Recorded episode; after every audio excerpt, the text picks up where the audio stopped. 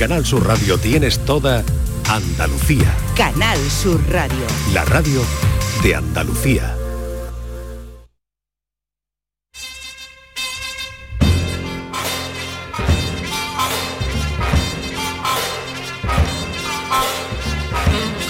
Ya esta tercera hora de programa, dando la bienvenida como siempre a Paco Reyero con su reflexo. Hola Paco, ¿qué tal? Muy buenas. ¿Qué tal? ¿Qué tal, Carmen? Muy buenos días. Aquí estamos, un domingo eh, magnífico de 25 de febrero, lo tenemos por delante. Esta es la rampa de salida hasta el mejor de los de los momentos. Eh, nos hemos estado fijando esta semana en el flexo en el asunto de las pantallas, en la ubicuidad de las pantallas, como uno va en un tren o en cualquier eh, circunstancia de la vida, de lo cotidiano, y a su alrededor, eh, él mismo también, ella misma también, está agarrada a una pantalla y con la cabeza gacha. Hemos eh, indagado en distintos comportamientos, fíjate, vamos a escuchar a un bebé que está llorando, escuchamos al bebé, a ver.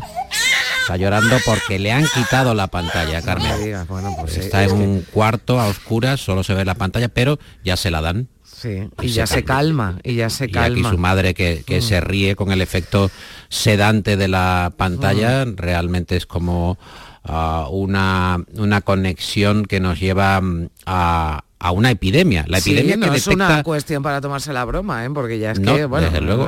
Eh, estamos, bueno, los, los adultos los primeros, que damos muy mal ejemplo, pero es que ya vemos a niños cada vez más pequeños que no solo es que eh, bueno pues eh, lloren no porque las tienen es que además tienen un dominio que a mí me a mí me asusta ¿eh? ver a niños tan pequeños cómo manejan ¿no? esas pantallas y la dependencia no ya que, tienen que tienen muchos Sí, prácticamente bebés, dos, tres mm. años, que por ejemplo cuando están durmiendo en, sueños se buscan en la palma de la mano para teclear o, cómo eh, interactúan con las pantallas eh, en el mundo físico. Están viendo un vídeo y alguien llora en ese vídeo y, tratan de secarle las lágrimas mm. a través de la, de la pantalla. Son eh, secuencias que se están dando en nuestra vida y de las que habla con mucha contundencia un libro, Cómo las pantallas devoran a nuestros hijos, que está publicado en Herder Editorial. Ha sido escrito por Francisco Villar, es un experto, es un psicólogo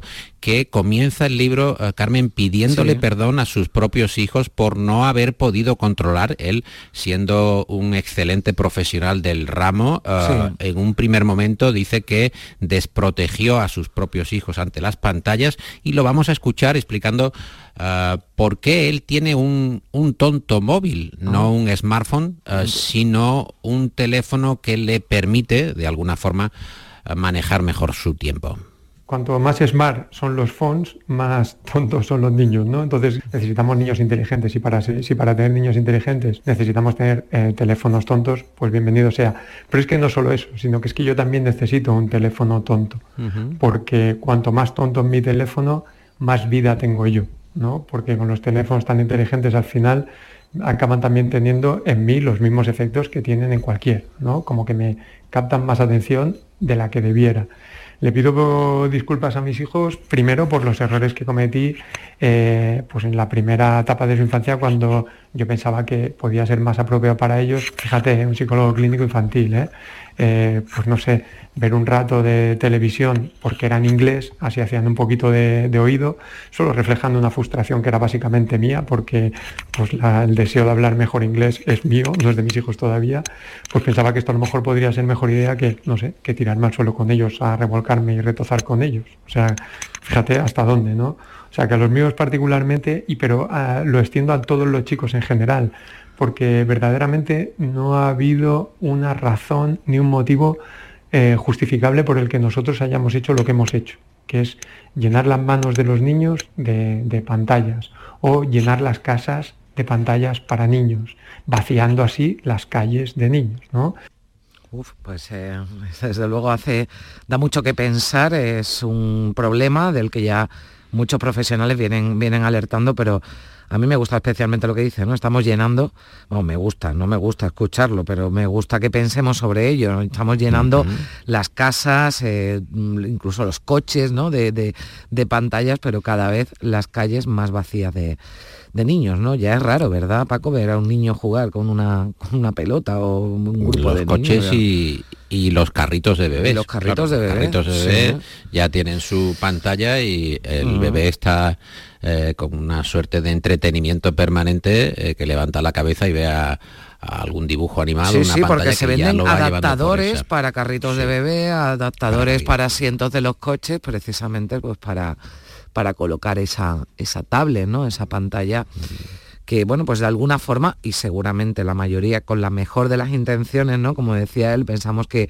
pues así estamos educando, ¿no? Mejor a nuestros hijos y le estamos dando la, la oportunidad de acceder a las nuevas tecnologías, pero desde luego se están perdiendo muchas cosas, así que interesante. Sí, el libro es muy, mm. muy mm. Eh, llamativo, es muy breve, eh, muy contundente. Mm. Villar que aboga directamente por la prohibición, él hace la comparativa con el tabaco, cuando el tabaco pues no tenía una restricción, eh, ibas al médico o estabas en un autobús o ibas en un, tren y la gente fumaba, un avión, fumaba sin ningún tipo de restricción. Él dice que es la forma de controlar a una situación que va camino y está ya de hecho eh, desbordada, Carmen. Mm.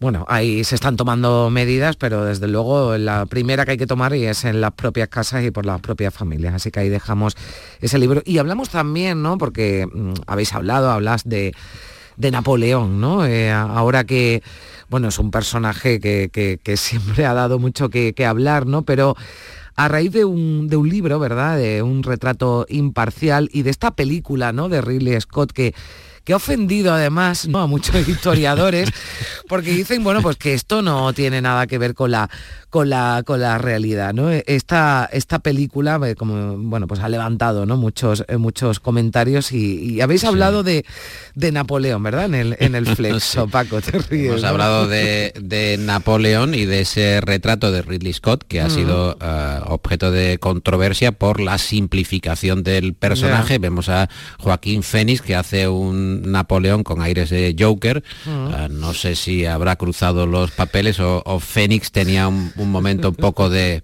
delirio histórico, pero ah, Javier Jiménez, que es el editor de Fórcola, ha rebuscado y ofrece un libro muy interesante, igualmente muy breve, apenas 150 páginas de pequeño formato, ese libro de Walter Scott que estuvo trabajando sobre la biografía, él siendo escocés o, siendo británico, ah, de manera genérica, eh, eh, indagando sobre eh, la estela del francés y explica, bueno, pues Napoleón es un personaje mucho más complejo como ese que retrata o como aquel que retrata Ridley Scott en la película, alguien obsesionado con la guerra y con los problemas con Josefina, básicamente así consume esos 51 años de vida de Napoleón, pero Napoleón administró Francia, dominó Europa, colocó en las principales cortes del continente a sus hermanos, eh, fue capaz de renovar la administración francesa, eh, renovó igualmente el derecho francés, todo ese tipo de matices que están en el libro y son muy interesantes. Más allá, eh, Carmen, del retrato humano, porque Napoleón, cuando ya está en su condena final en la isla de Santa Elena, pues sigue pensando que él es un hombre que domina el continente y dicta eh, sus eh, eh, designios o mm. sus propias herencias como si todavía estuviera gobernando. Escuchamos a Javier Jiménez. Estamos ante un hombre que lo fue todo, que llega a convertirse en dueño del mundo occidental mm. y que en este mm, terrible exilio en Santa Elena, que es una isla perdida en mitad del Atlántico, eh, a, varias, a varios días de cualquier punto habitable. Este hombre en sus últimos días decide dictarle a el varón de las casas el, memorial, ¿no? O sea, hasta el último momento él necesita, como decimos ahora eh, de manera muy cursi, controlar el relato, su relato. Él hasta el último momento se cuenta a sí mismo y cuenta su historia a la humanidad. Un hombre que mm, debía tener una soberbia impresionante, con un carácter muy fuerte, con un concepto muy alto de sí mismo, eh, lo cual entra en amplia contradicción contra la versión que nos ha hecho cinematográficamente Ridley Scott, ¿no? Yo mm, no reconozco a ese Napoleón que nos han querido vender, ¿no? Por no entrar ya en su relación bastante absurda con Josefina, ¿no? Eh, como se nos muestra en la película. Debió ser un final duro, aunque hay momentos idílicos de visita de la familia y demás. Todo se resume en este último cuadro de muerte de Napoleón I en Santa Elena, que es Napoleón agonizando en la cama rodeado de mm, sus más cercanos amigos, generales, asistentes, la familia, ¿no? La familia de Santa Elena. Resume la caída de todo un mundo y de toda una época. A partir de entonces Europa será distinta. Bueno, pues eh, hay una cosa son, ¿verdad? Las licencias artísticas, ¿no? Que se, que desde luego, bueno, pues se, toman y hacen los, eh, directores, los creadores, pero, pero aquí hay coincidencia, ¿no? De que hay muchas de las, eh, bueno, de los detalles, ¿no? Que se reflejan o de lo que se ensalza de, Napoleón que nada tiene que ver, porque así lo, demuestra, ¿no? La, historia y los historiadores con lo que refleja la película. Pero bueno, pues después de muchos años después de su muerte y a raíz de esta película sigue siendo un personaje controvertido, eso, eso sin duda. Es, muy interesante este eh, mm. libro, ya digo, de pequeño formato, porque en un vistazo uh, descubres multitud de detalles de este personaje histórico tan histórico, no diría yo, como Genaro y Asociados, que son esa agencia de publicidad que ahora nos tiene un poco en, un interruptus, Carmen. No, sabemos, estamos a la espera de recibir eh, nuevo material, material de ¿Pero qué les renovación. Pasa? ¿Qué les pasa? Pues, bueno, las musas se le han ido. No, no, no, están recibiendo, como ya anticipamos, eh, algunas ofertas ah, del extranjero. O sea, estamos en negociación total, ¿no? Yo no tengo nada que ver. ¿eh? Ahora mismo semáforo en ámbar. O sea, no hay ni vamos a ver, mirando a ver si de alguna forma vuelve a fluir el tráfico de productos y servicios de Genaro. Mientras tanto, como eh, eh, ha pasado oh, una fecha eh, histórica igualmente, el 23F, que aunque se va alejando en el tiempo, todavía tiene unos resortes emocionales en, los españoles, hemos observado cómo hemos ido cambiando en estos años y todo, todo va cambiando. Los productos, mirando a la época, hacen que seamos muy conscientes de cómo realmente el tiempo va cambiando y nuestra forma de vivir va cambiando. Y hemos estado buscando publicidades, anuncios, productos de la época, eh, como este coche, este coche SEAT 131 que lo escuchas si te vas directamente a comienzos de los 80. Los diseñadores del SEAT 131 han conseguido crear un coche compacto y equilibrado, espacioso y confortable, elegante y práctico, en el que todo se adapta a usted, y no al revés. SEAT 131 un nuevo coche para no cambiar en muchos años. Bueno, pues sí que han cambiado anuncios de coche. Yo no me imagino ahora un coche de esto con, esta música, ¿verdad? Exacto. Esta música que, es como ah, ahora todo es otro tipo de eh, eh, impulso el que se busca en el comprador y otro tipo de alicientes, como se le hace salivar por otro tipo de estímulos. Mm. Aquí parece que va uno en una carroza imperial directamente. Totalmente. No en un bólido de estatus. Ahora te, venden un coche y parece que... te ponen con esta música y dices tú, bueno, Claro, pues va a aparecer de un momento a otro, pues me van a hacer conde o marqués.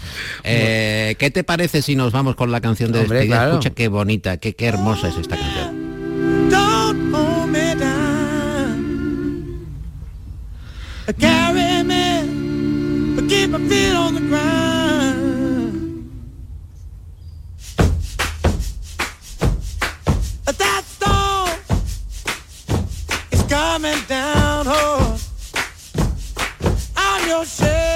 Esto serviría para cualquier anuncio, para vender lo que sea, porque la verdad es que, bueno, de Tesky Brothers. creo que la semana pasada pusimos nosotros alguna alguna canción, fíjate, creo que fue la semana pasada hace un par de semanas, así que con la buena música, sí. canción, sí, hold me, abrázame, agárrame, es decir, no me dejes caer, manténme con los pies en el suelo, es una hermosa canción de este grupo de dos hermanos que nos recomendó en su día aquel colega oculto, eh, JF León. Eh, ¿Te acuerdas que hicimos una, una especie de incógnita en la antena? Sí. Y él nos recomendó una primera canción. Él es un descubridor de nuevos grupos, grupos que no están tan en eh, la mesa, en la mesa de muestras y merece la pena mucho escuchar este Hold Me para comenzar a aprovechar el domingo, Carmen, hasta la hasta la última gota. Hasta, la última gota, claro que sí. Aprovechalo tú también para complacer, como siempre, recibirte por aquí. Que vaya bien. Que vaya muy bien. Adiós.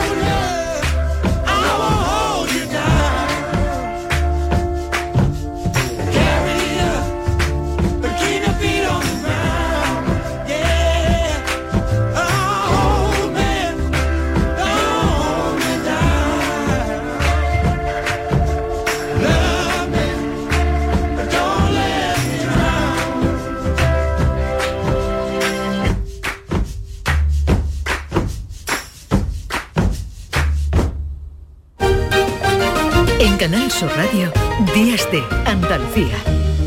La vida es como un libro y cada capítulo es una nueva oportunidad de empezar de cero y vivir algo que nunca hubieras imaginado. Sea cual sea tu próximo capítulo, lo importante es que lo hagas realidad.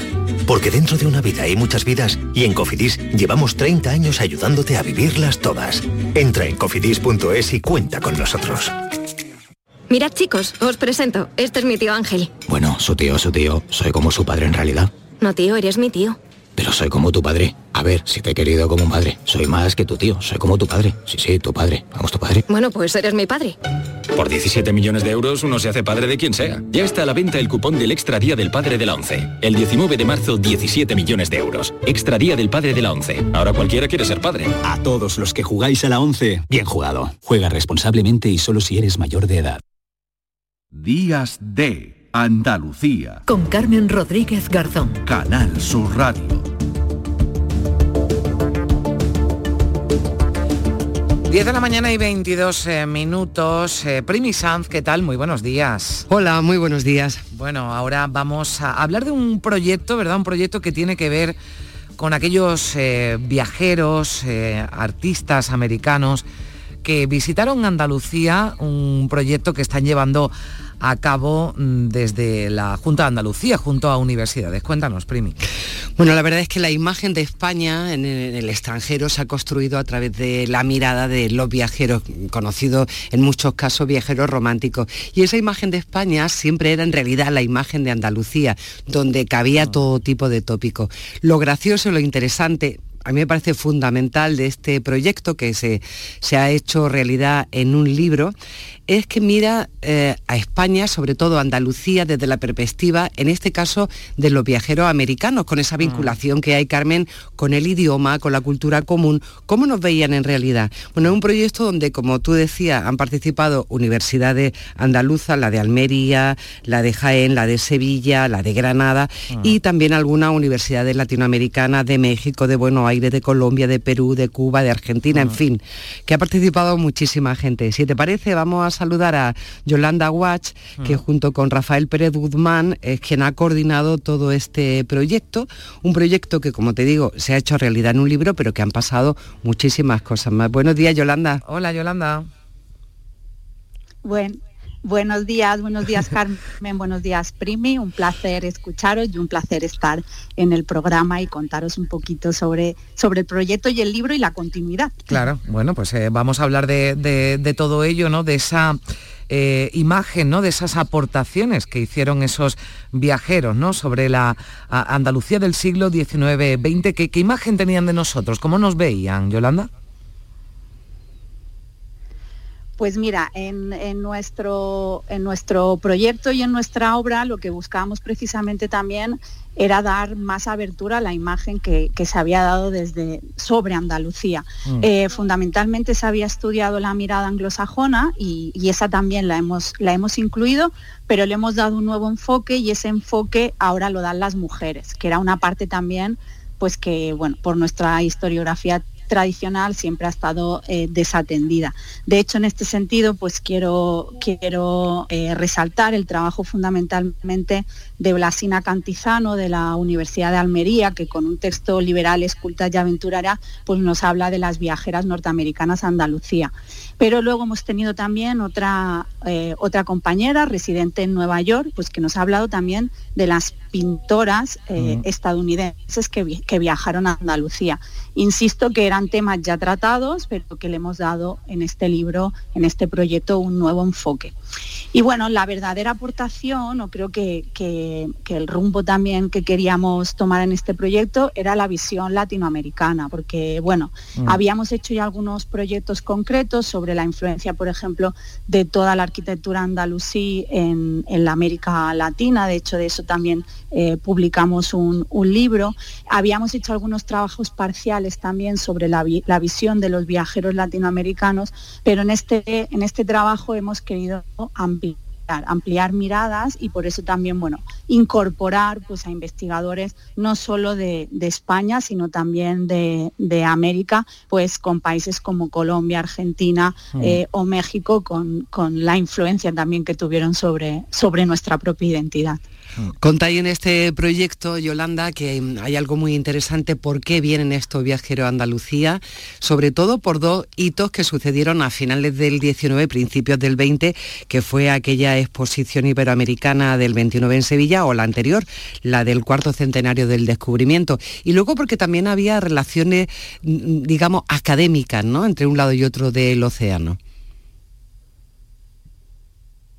Eh, sí, eh, sobre todo a partir del centenario de la, celebración del primer centenario de las independencias, estas relaciones culturales entre España y fundamentalmente Iberoamérica se vuelven a, consolidar de una manera fuerte.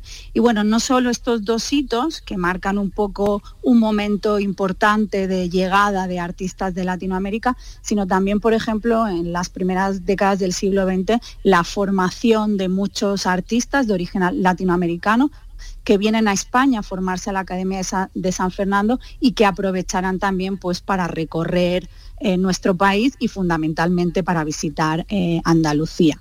Mm. Eh, en este sentido, creo que es también la, contribución más, más importante de este proyecto financiado por la Junta de Andalucía, que ha terminado en la, en la publicación de un libro editado por, por la editorial iberoamericana Verbe, hemos llegado, eh, solo en las primeras décadas del siglo XX, hemos llegado a mm. identificar a más de 300 artistas iberoamericanos que llegan que llega su obra y muchos de ellos, que eso es lo interesante, acabarán pues trasladándose o mm. viniendo, visitando Andalucía y pintando Andalucía. Claro, porque eh, ahí te iba, te iba a preguntar, Yolanda, cómo, eh, cómo se, adaptaron o cómo se implicaron ¿no? en, la, en, la, en la sociedad ¿no? del, del momento, ¿no? ¿Cómo interactuaron?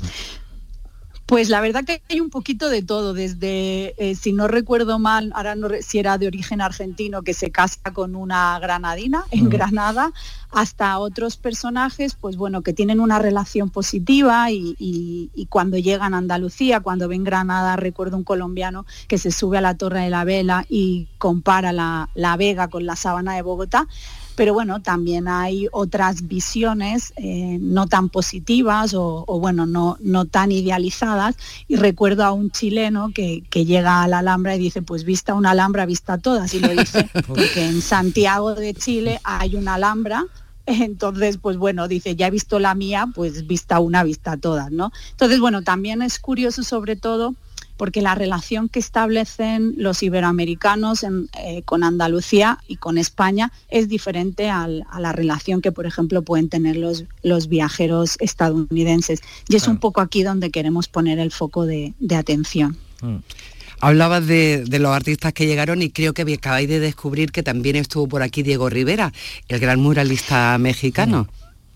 Pues sí, porque bueno, este proyecto que nos financió la Junta de Andalucía es un proyecto que se, que se materializó solo en dos años y que acabamos, bueno, que el libro este de Iberoamericana ha sido como em, el libro en el que hemos eh, publicado los resultados más importantes y decidimos, puesto que se nos abrieron muchas puertas de investigación, decidimos continuar con el proyecto, ahora solo enfocado a la construcción de la imagen de Andalucía a través de eh, la mirada latinoamericana.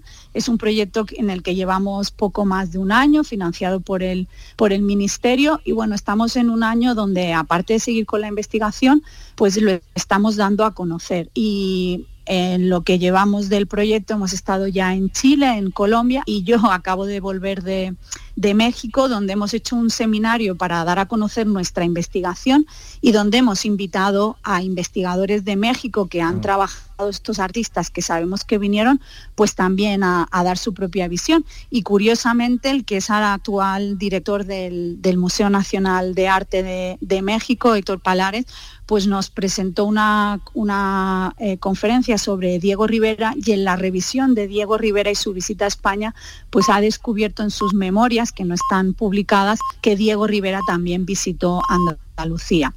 Nos queda un el interrogante es saber si llegó a pintar algo sobre Andalucía, pero eh, podemos constatar que sí estuvo Andalucía. A mí me extrañaba porque Diego Rivera nos visitó en varios momentos y me extrañaba que no hubiera estado en, mm. Andalucía. Entonces, bueno, el, también dar a conocer el proyecto abre que se revisen, mm. posiblemente Diego Rivera sea uno de los artistas más conocidos y más estudiados, ¿no? Pues que se revisen incluso los más conocidos porque entre otras cosas también lo que defendemos de todos estos artistas es que vienen a formarse a España, pero la formación en España no ha sido como muy valorada.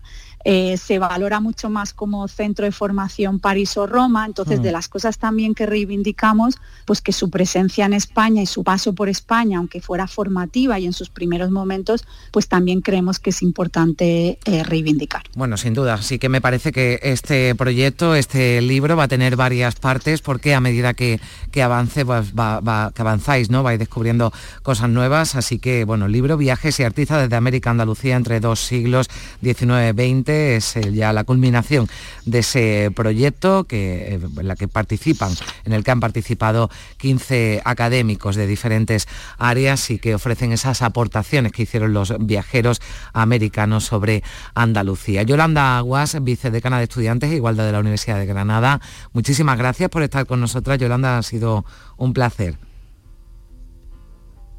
Ay, que se nos ha Muchas gracias a todos.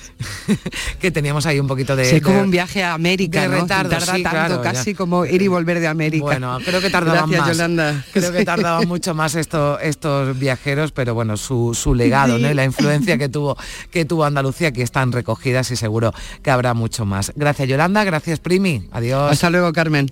Muchísimas gracias. No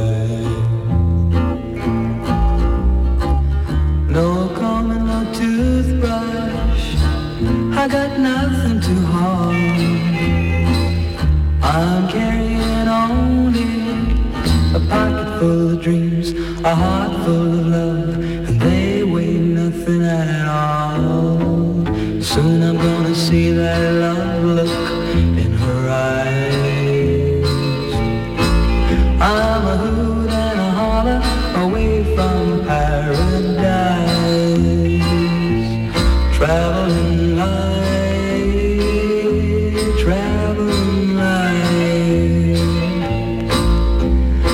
just can't wait to be with my baby tonight.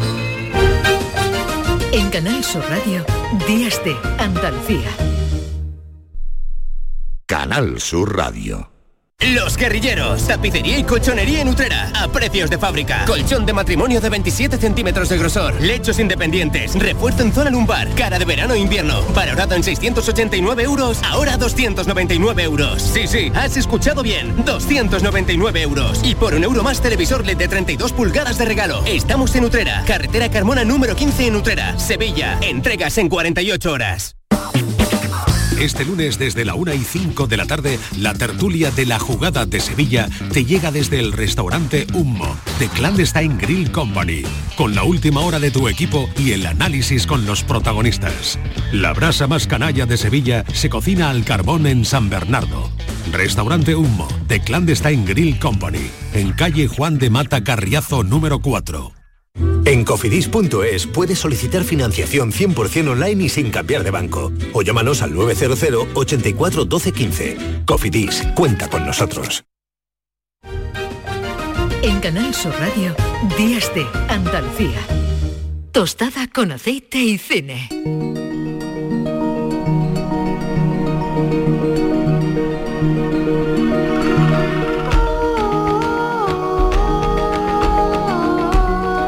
10 y 34 minutos, llegaremos en 26 minutos a las 11 de la mañana, pondremos ya fin a este programa Días de Andalucía, pero todavía tenemos muchas cosas que contar, tenemos esta cita que cada domingo nos trae eh, Juan Luis Artacho con el cine. Hola, ¿qué tal? ¿Cómo estás?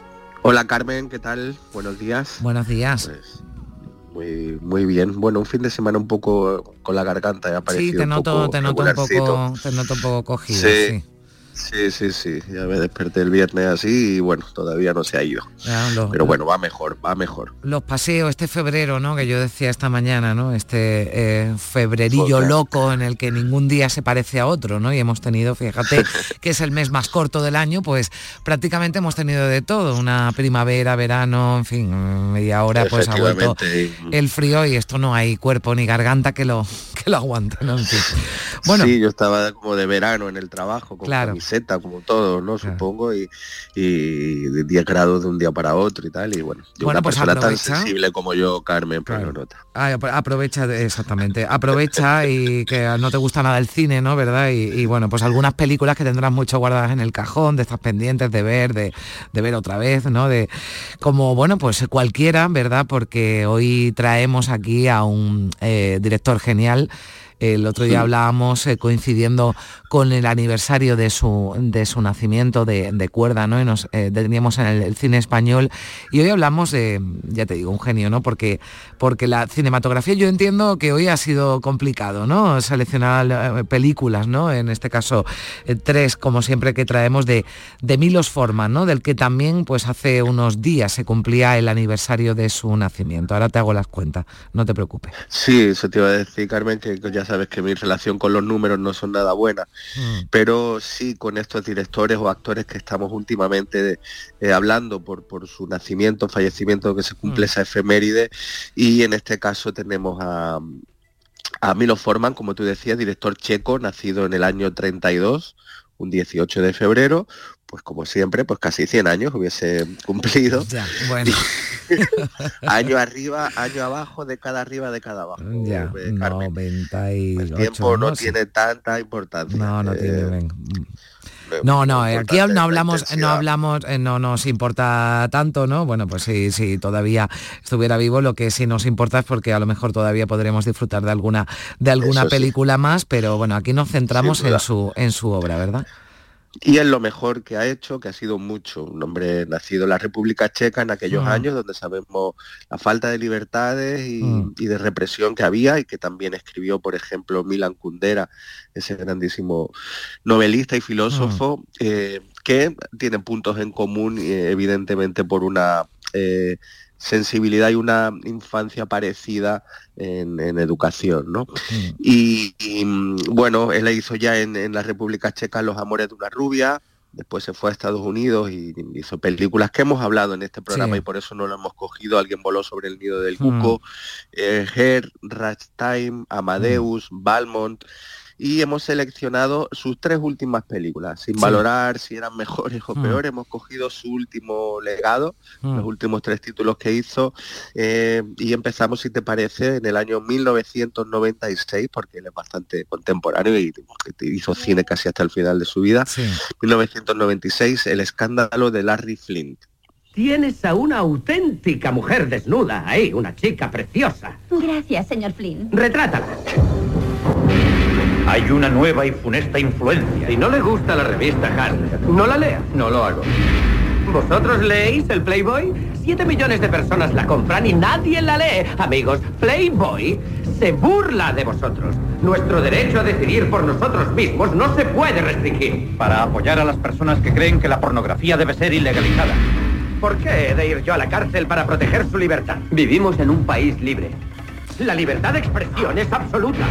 Este es un claro caso de libertades civiles. ¿Se vergüenza de tener a su marido en prisión? Eh, prefiero tener a un hombre que defiende aquello en lo Bueno, pues en esta película con Woody Harrelson, con, eh, Edward Norton, a mí, bueno, dos actores además que, que me encantan. Una, una película que dio mucho que hablar incluso antes de, que, que, alguien pudiera verla, porque el cartel ya fue totalmente una, una revolución, ¿verdad?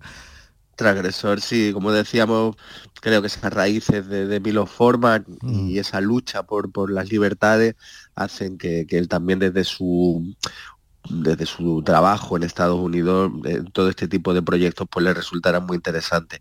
Eh, con todos los títulos que hemos dicho antes, yo creo que el oyente se, da cuenta de que Milo Forman era un director muy ecléctico, mm. que no tenía una forma de rodar, una personalidad, una impronta clara al turbe una película de él, no sabe si es de él, pero intentaba hacerlo lo mejor posible según la historia que trataba y se hacía un poco de camaleón, de Celig y, rodaba de manera distinta según el proyecto.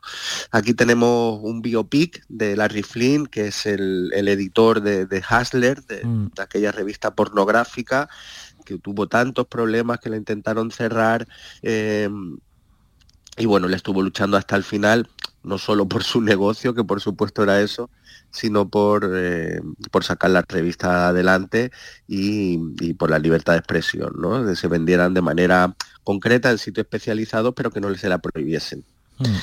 Y un poco ese es el, biopic de este personaje, interpretado por Woody Harrelson, con Courtney Love, que hace de mujer, que bueno, Woody Harrelson lo atacan, le, disparan mm. unos de estos fanáticos que están en mm. contra de que esa, esa, revista salga a la calle, lo dejan en silla de rueda y bueno, por las pastillas que él tiene que tomarse son analgésicos tan potentes por el dolor, pues al final Courtney Love, su pareja, se queda enganchada a esas pastillas y está sumida en, la droga en toda su última etapa. ¿no?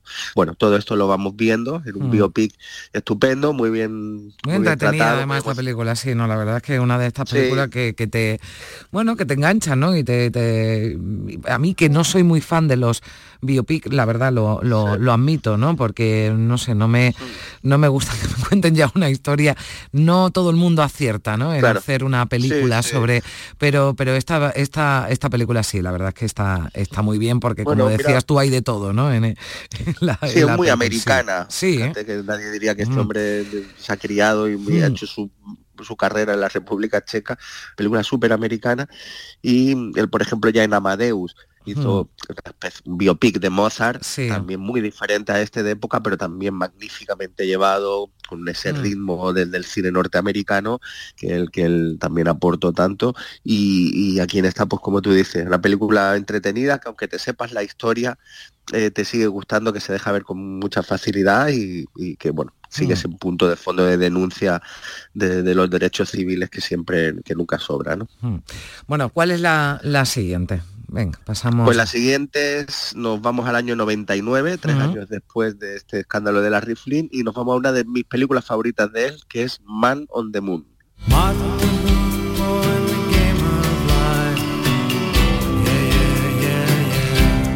Bueno, y aquí se mezcla además, es una de tus películas favoritas, eh, Milos Forman, que me gusta mucho como director, y Ren, este Man on the Moon, ¿no? que forma parte también de la, de la, de la banda sonora, ¿verdad? De esta, de esta película. Sí, sí muy bien utilizada en la película este, mm. este tema de Rem, con, con, este Man on the Moon, que creo mm. que es un poco el, la síntesis de lo que de lo que nos va a contar Milos Forman en este otro biopic de Andy Kaufman, en este caso un cómico real, cómico que trabajó mucho tiempo en el Saturday Night Live eh, norteamericano, de los programas cómicos más importantes, que sigue vigente.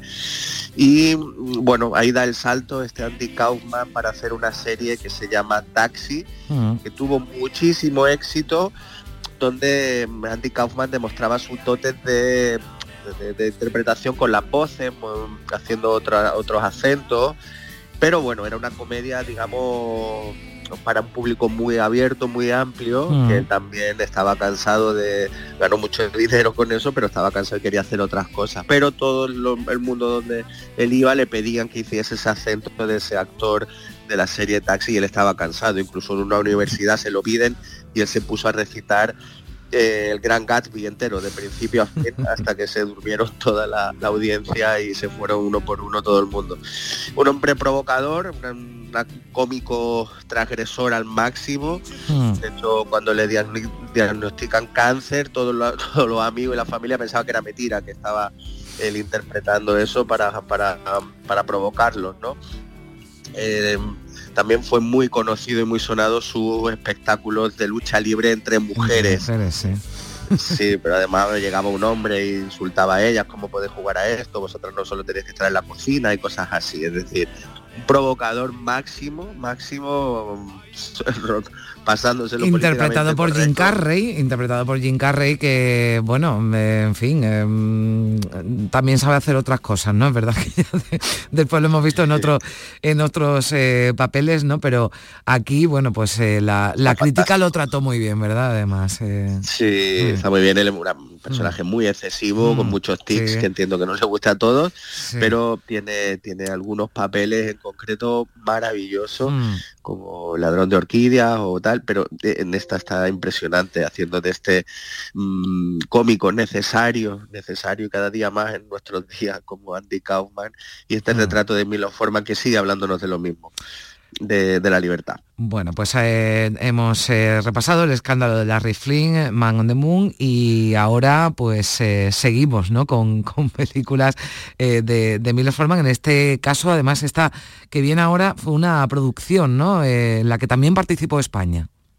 Sí, es su última película, su mm. testamento fílmico, por eso lo traemos. En el 2006, hace cuatro días, Los fantasmas de Goya. Ellos le consideran el mejor pintor en España. Un maravilloso trabajo, sin duda. Un artista reconocido por su genialidad. Una mujer adorada por su belleza. ¿Por qué ese cuadro no tiene rostro? Porque es un fantasma. No lo es. ¿Cómo lo sabes? Pero más allá del arte. ¿Los pintores suelen intimar con sus modelos? Más allá del lienzo. Bueno, habla de eh, la, película gira en torno a, Goya, pero con una historia que no es real, ¿no, eh, Juan Sí, efectivamente. Tercera película, sus tres últimas películas y tercer biopic, ah. digamos, un poquito libre, con este Fantasmas de Goya y, nos, trae a, nuestra España de 1792, en donde Goya, interpretado por Stellan Skarsgård, un actor magnífico, a mí me encanta, que lo hace bastante bien. Eh, bueno, pues Goya es pintor de la mm. corte de Carlos IV y se ve implicado en un gran escándalo cuando su musa adolescente es acusada de herejía por la Inquisición, en concreto por, por Javier Bardem, que es mm. el, ese miembro de la Inquisición que lo demanda. Sí, bueno, no es la mejor película de Forman, yo mm. creo que ya estaba ahí un poco, habían pasado muchos años desde Man on the Moon, habían pasado pues 10 años, no, siete años. Yo creo que le costó levantar el proyecto, una película siempre complicada de época de otro país.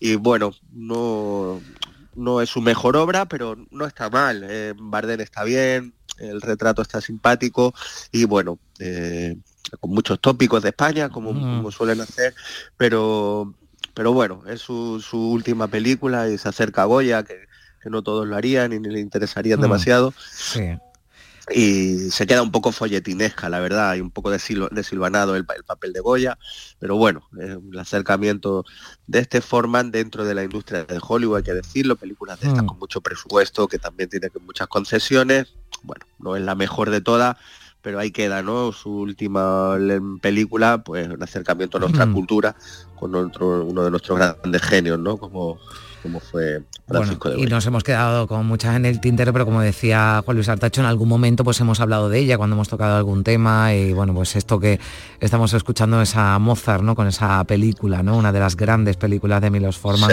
la de Amadeus. Por cierto, Stellan Skargat, que, que interpreta a Goya para quien diga, bueno, no, que dices tú, es un magnificador que me gusta, no, los piratas del Caribe.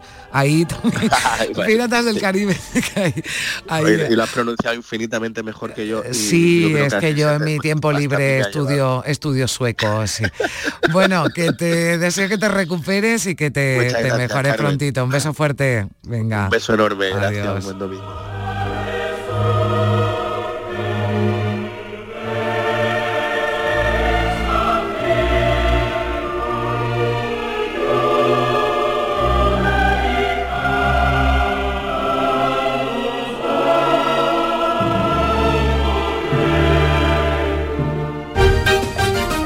Canal Sur Radio, Días de Andalucía. Canal Sur Radio. Son buenos momentos, son risas, son carnes a la brasa, es gastronomía, es un lugar donde disfrutar en pareja, en familia o con amigos, es coctelería, es buen ambiente, restaurante humo, The Clandestine Grill Company, son tantas cosas que es imposible contártelas en un solo día. Empieza el día a tope de energía en Basic Fit, en casa o en el gym a la vuelta de la esquina. Apúntate ahora, disfruta de cuatro semanas extra y llévate una mochila. Siéntete bien y haz del fitness tu básico. Te quedan cinco días. Ver condiciones en basic-fit.es. Basic Fit.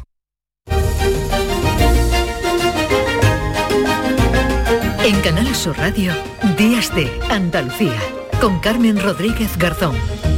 Compás.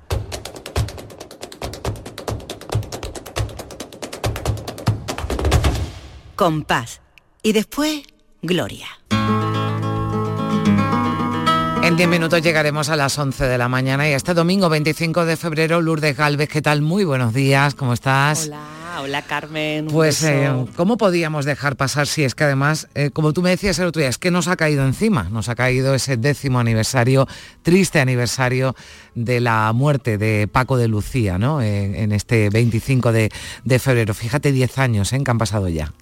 Claro, es que eh, hace hoy 10 años que nos dejaba Paco de Lucía y no podíamos pasar de largo de este aniversario que además pues se está celebrando a nivel internacional. Bueno, es, que, es que no para de haber... Ese festival. Sí, Nueva York, bueno, Algeciras por supuesto en su tierra, en Jerez también que se le ha rendido homenaje, pero antes leía que en Bogotá, ¿no? También se estaba homenajeando al gran Paco de Lucía en Nueva York, que han montado allí una, una fiesta, ¿no? En, el Little Spain, ¿no? Durante días, en fin, es que es que eh, nos eh, devuelve ¿no? también eh, lo, que suponía y lo que ha sido ¿no? y lo que es todavía hoy por hoy Paco de Lucía.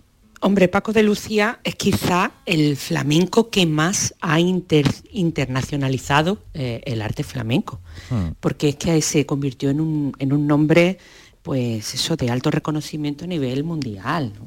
Entonces, claro, en Nueva York se organiza este festival Flamenco de Lucía Legacy, legado de Paco de Lucía.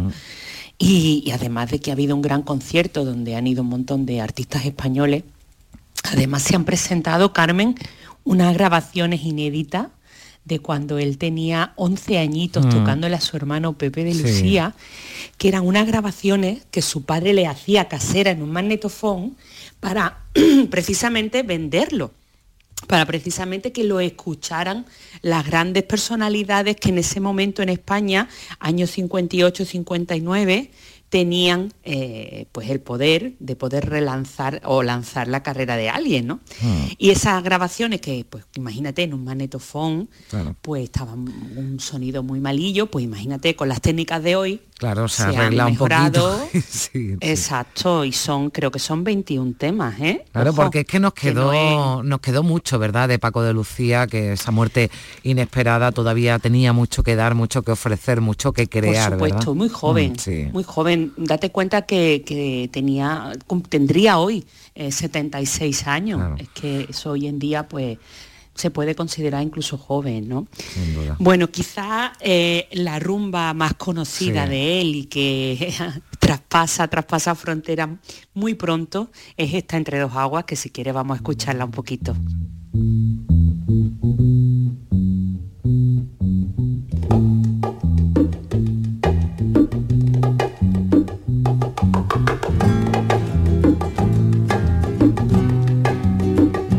Está también hecha, también construida, está, que nunca te cansas de escucharla, Lourdes. Mm, ahí... Además, Carmen, es que esto fue además una cosa de relleno, que cuando tú lo lees... Mm.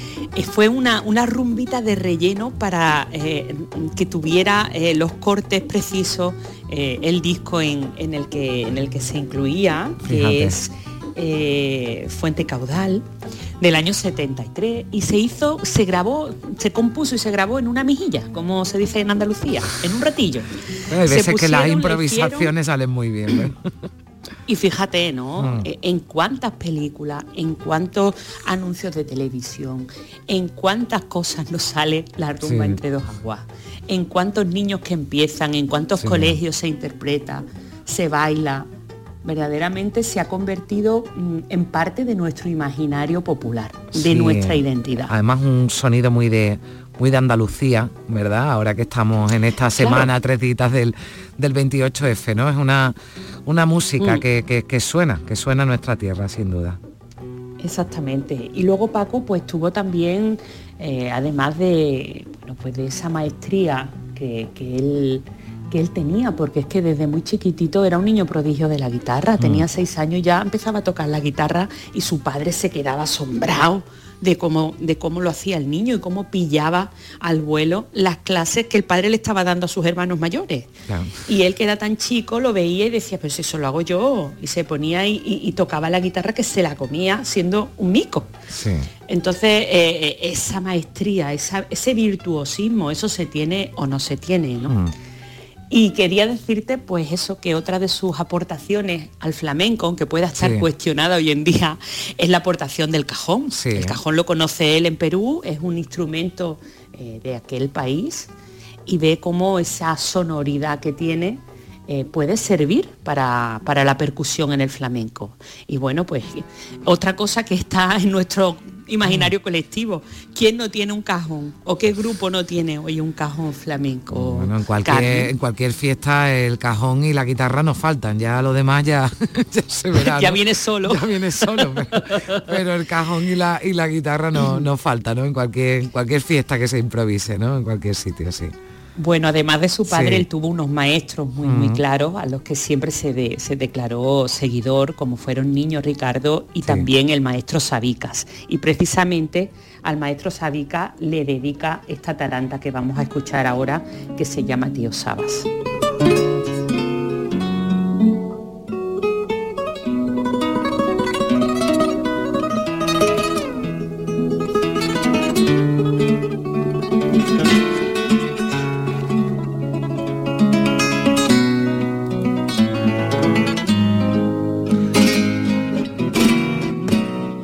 Estos días, Lourdes, que además de los homenajes, bueno, pues estamos escuchando, ¿no? Y, leyendo en entrevistas, bueno, pues a gente de su familia, de su entorno, ¿no? Y decía su hija Casilda, ¿no? Contaba en una entrevista este, este sábado que su padre no quería que ninguno se dedicara a esto de la, de la guitarra, ¿no? O sea, fíjate que siendo Claro, porque decía que, era un, mundo complicado, ¿no? Y muy competitivo también. Entonces, bueno, pues aunque él, fíjate, que es buen maestro, ¿no? Tener en casa que tu padre sea Paco de Lucía para coger una guitarra y que, y que te enseñe. Pero es lo que tú decías, es que esto al final se tiene o no se tiene, ¿no? Y si no se tiene, pues también puede que generar mucha frustración y sobre todo porque siempre hay muchas expectativas de que un hijo o una hija de Paco de Lucía pues lo tenga que hacer tan bien como su padre, ¿no? qué presión, Carmen, qué presión el hijo de Paco de Lucía dedicarte a la guitarra, ¿eh? Sí, no sé yo. ¿eh? Pues yo creo que Paco lo vio y dijo, venga, aquí cada uno a otra a otra cosita que se va dedicando. Claro, y él vivió en sus carnes pues lo mm. que era lo sacrificado que un instrumento nunca descansa, siempre tienes que estar entregado a él y luego pues lo que era la gira, irte fuera de tu casa y estar lejos de tu familia durante meses, ¿no? Mm. Y entonces Paco no querría eso para sus hijos.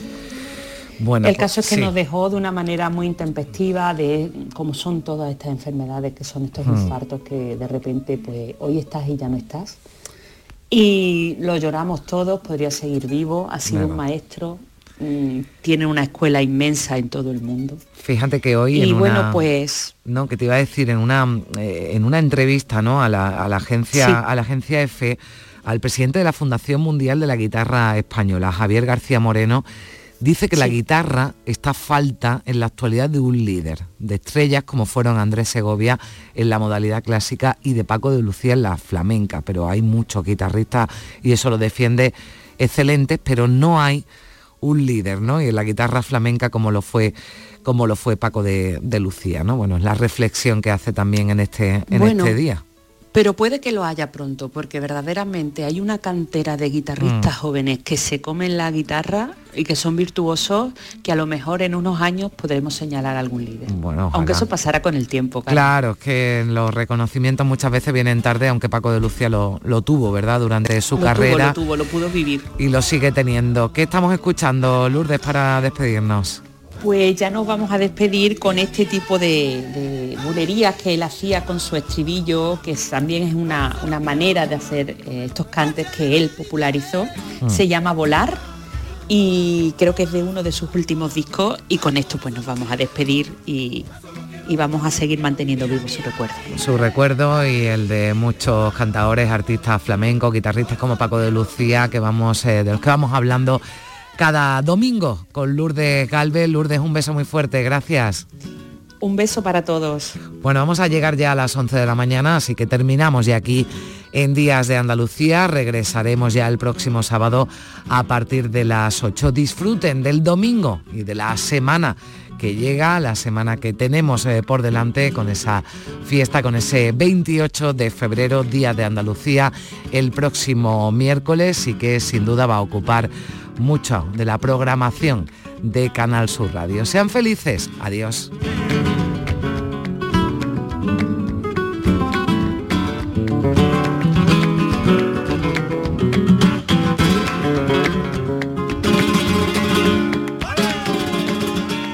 En Canal Sur Radio, Días de Andalucía, con Carmen Rodríguez Garzón.